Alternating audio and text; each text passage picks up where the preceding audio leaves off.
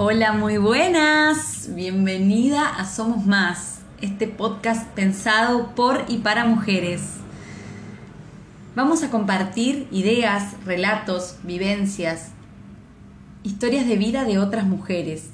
Vamos a pensar juntas y compartir herramientas para crecer y enfrentar la vida, la crianza, el ser emprendedoras, la vida en pareja, los desafíos todo lo hermoso y lo difícil que es ser mujer hoy, porque sabemos que somos más y juntas llegamos más lejos. Soy Alejandra Carbó y te invito a compartir conmigo este espacio para poder pensarnos como mujer, crecer y desarrollarnos plenamente. ¿Te sumás? Para el día de hoy te traje un, mira, una joyita que encontré dentro de mis papeles varios. Yo soy eh, tengo dos aficiones, aficiones, aficionada en dos cosas, vamos a decir, así no me enredo. Por un lado soy una lectora voraz, leo mucho todo el tiempo, me doy cuenta que no es muy normal todo lo que leo, va, normal, que la mayoría de la gente no lee todo lo que leo yo, pero bueno, a mí me encanta y la otra cosa es que soy una escritora eh, amateur, por, supuesto, eh, pero escribo desde hace años muchas cosas, muchos, y a veces voy escribiendo en papelitos y bueno, así.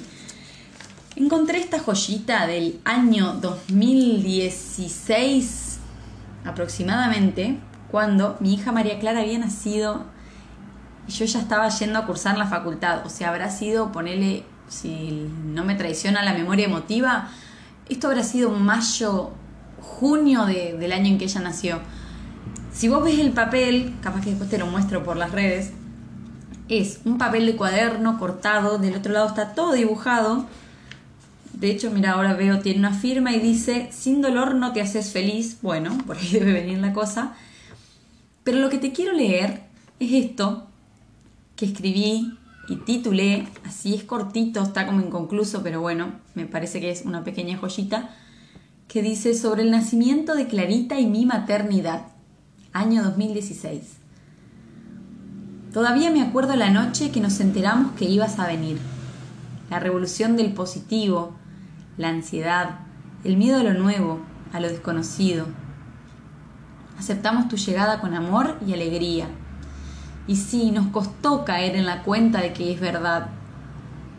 Hasta esa ecografía, donde escuchamos por primera vez el tum, tum, tum de tu corazón. Fue lo primero que conocimos tuyo y como tus padres fue la confirmación de muchas cosas, sobre todo que nuestra familia hace un tiempo ya que estaba en marcha.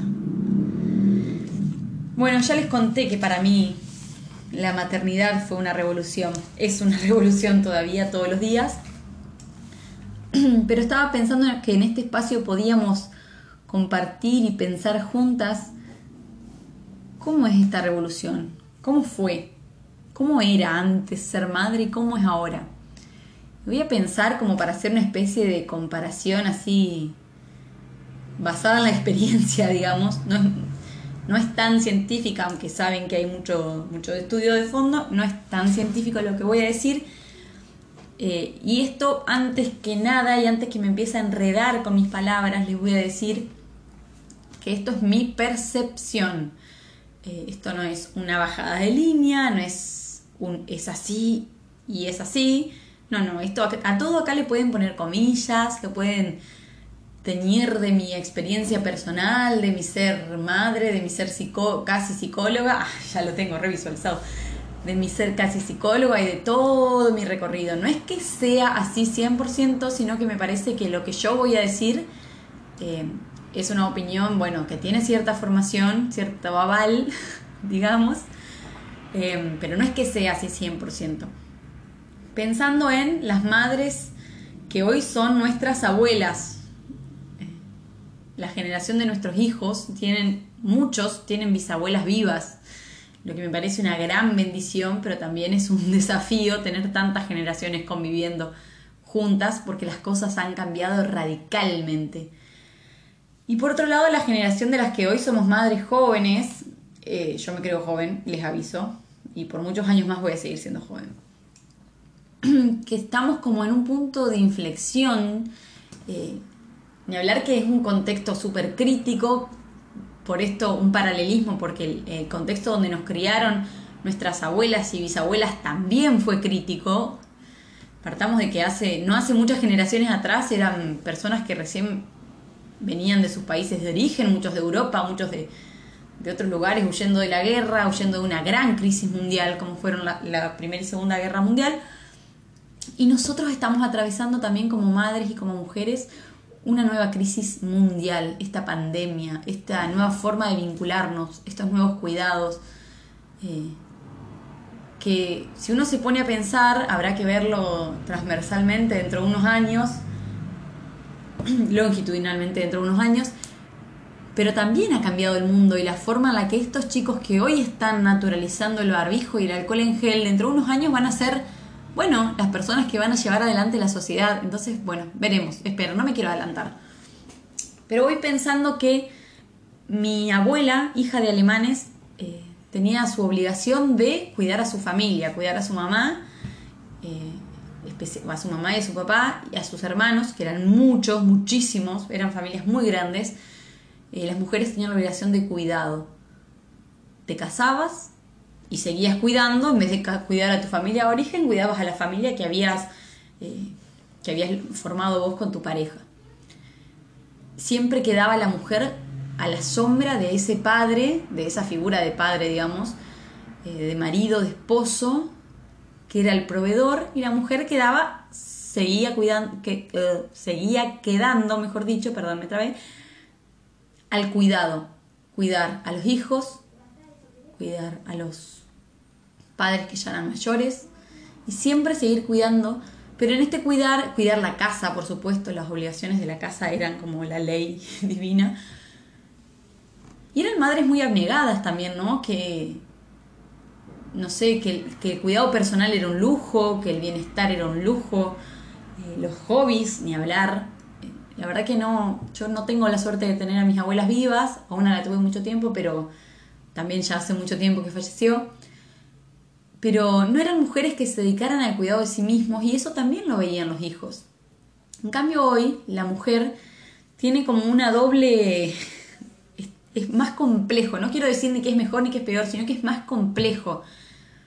Porque además de que queremos, decididamente queremos ser las mejores madres posibles en todos los aspectos que podamos, tenemos como esa obligación moral de criar hijos sanos, libres, que aprendan a cuidarse a sí mismos, que aprendan a cuidar y a respetar a los otros y ni hablar que aprendan a cuidar y a respetar al planeta, a los recursos, a la ecología. Es como una responsabilidad un poco más, más, más global, si se quiere, eh, y mucho más difícil también, porque implica que si vos vas a criar hijos así, tenés que ser vos así. Tenés que ser vos una madre muy empática, muy respetuosa, muy... Uy, chicas, qué difícil.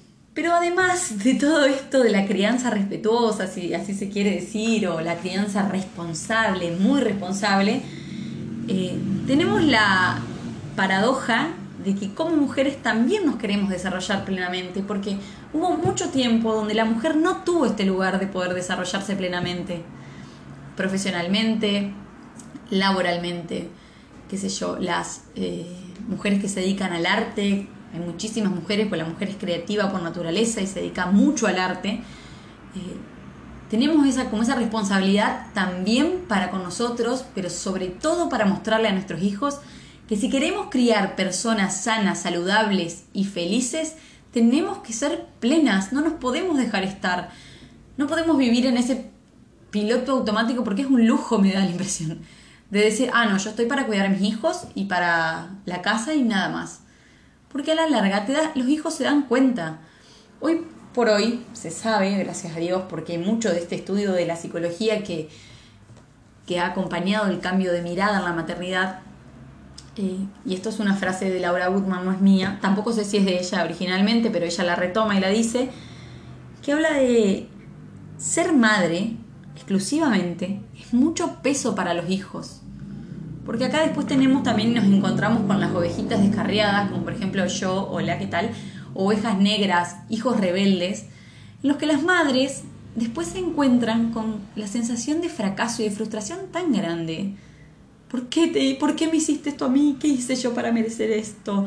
Eh, siempre con un nivel de drama altísimo. Y no, mamá, lo que pasa es que vos hacé tu vida porque yo voy a hacer la mía. Chicas, los hijos no son de nadie.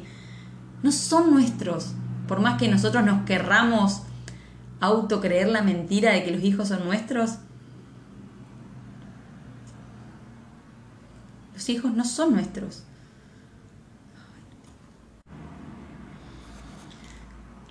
Los hijos son del viento, los hijos son de Dios, son de la vida, los hijos son de ellos. También en este esfuerzo por cambiar la crianza, estamos cambiando también a los hijos que estamos criando, ay, valga todas las redundancias, pero estamos criando hijos libres, personas libres, que sean capaces de decidir, de hacer, eh, de comprender también al otro, de ser muy empáticos, pero estar parados firmemente en, su, en sus posturas, en su forma de pensar. Eh, ojalá que sea una generación de hijos que no se dejen vapulear como nos han vapuleado a nosotros en muchos ámbitos, pero nos exige un pensar y repensarnos a nosotros como madre. ¿Qué, ¿Qué, nivel de compromiso tengo yo conmigo misma? Y en esto creo que una enseñanza fundamental, fundamental que nosotros le estamos dando a los chicos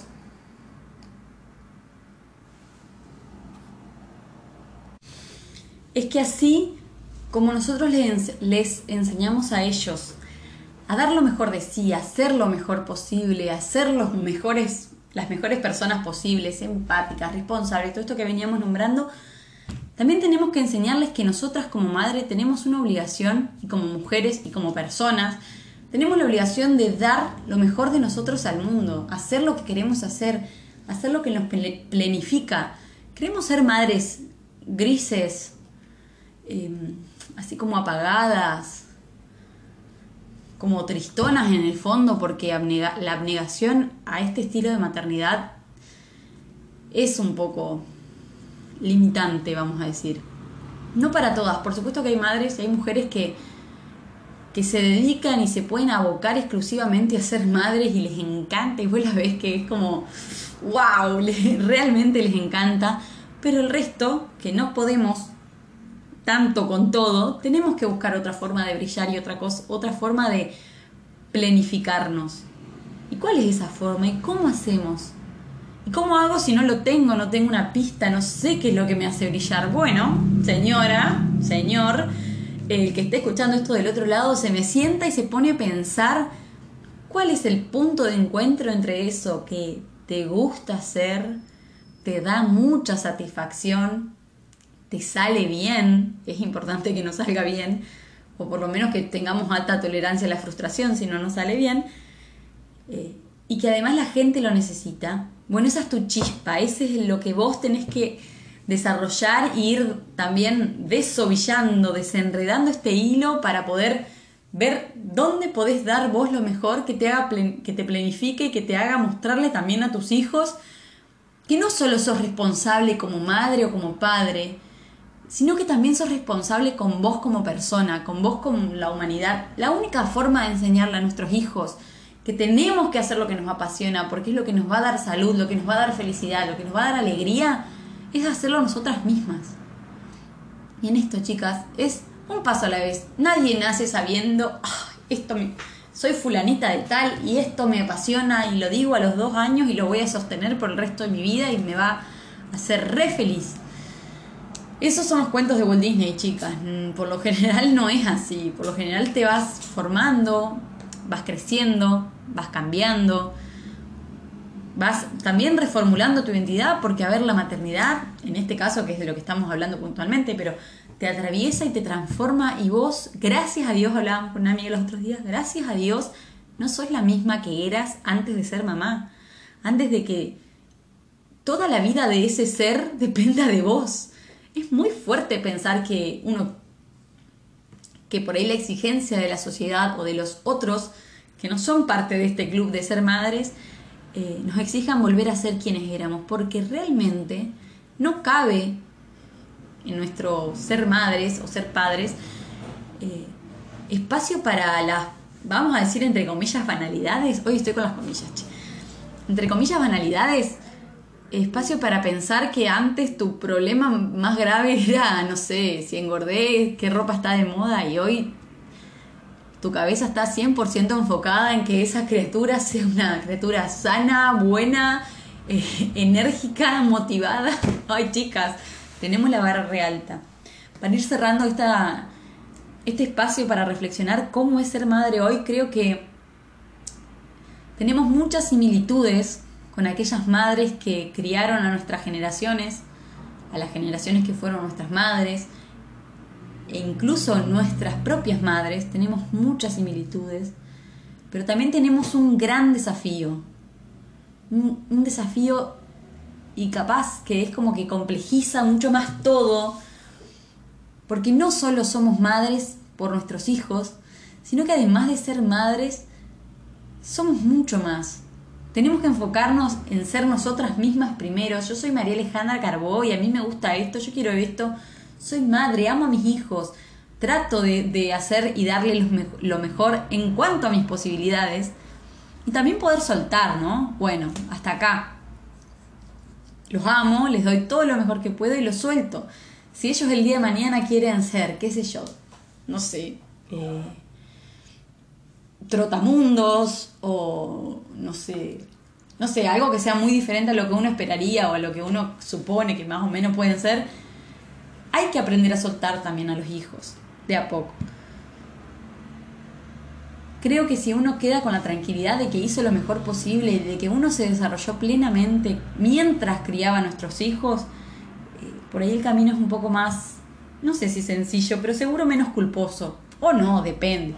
La culpa la dejamos para otro, para otro capítulo. Me, lo, me la escribo acá, che, a la culpa.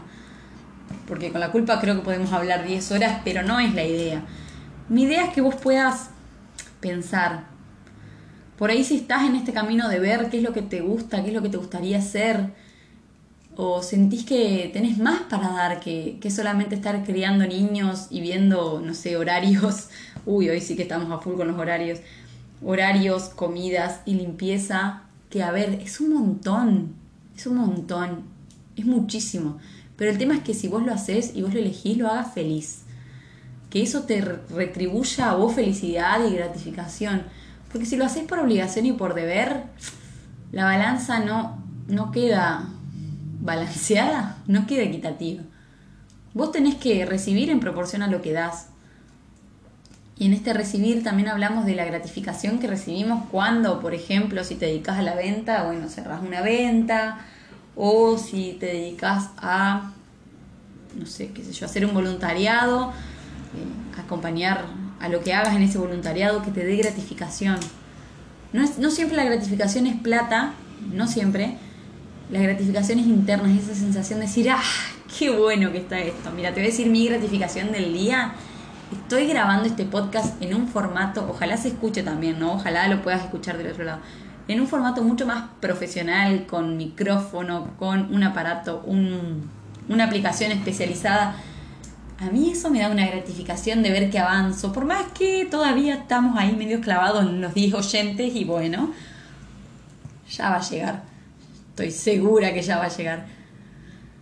Bueno, me despido por hoy en este momento de reflexión, de este desafío de ser madres. Espero que algo de todo esto resuene con vos, que te puedas ver y también puedas, bueno, verte con amor, porque vernos para juzgarnos, no, chicas, basta. Ya suficiente autojuzgamiento tenemos durante el día. En, este, en estos 19 minutos que vamos de podcast, no nos juzguemos, miremosnos con amor, miremosnos con amor.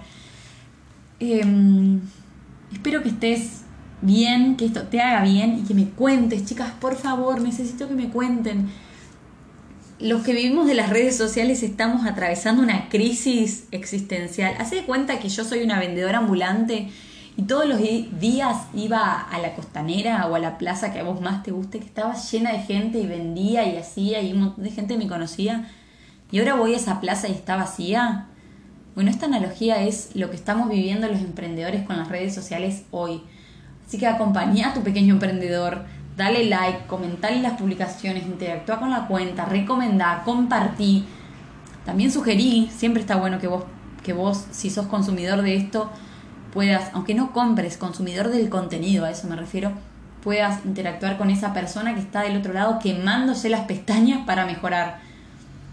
Así que bueno, eh, también te cuento que ojalá que estés suscrita a mi newsletter, que está, puedes acceder desde la web, desde juguetescorazón.com.ar, porque también voy a empezar a, gestionar nuevas formas de llegar y de comunicarme con, con las personas que están interesadas en estas temáticas. Bueno, esto ha sido todo por hoy, mucha reflexión, mucho para pensar. La verdad que estoy contenta, es la segunda vez que grabo este, este episodio porque me quise hacer la canchera y me salió malísimo. Estaba re bueno el contenido, pero lo publiqué en otro lado. si lo ves por ahí, mandalo de vuelta Zuc. Bueno, te mando un beso grande, espero que te haya gustado, espero que te sirva, dame tu devolución, dale, porfis, porfis. Te mando un beso grande y será hasta el miércoles que viene en el próximo episodio de Somos Más, un podcast pensado por y para mujeres. Nos vemos.